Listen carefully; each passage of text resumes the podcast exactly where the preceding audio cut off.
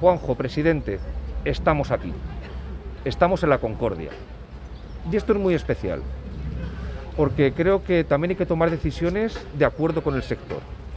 Lo hemos escuchado, era una reivindicación histórica, volver al Parque de la Concordia para celebrar la Feria de Artesanía de Primavera. Y después de muchos años, y en un compromiso que adquirí personalmente, podemos decir que esta 25 edición la celebramos en el Parque la Concordia.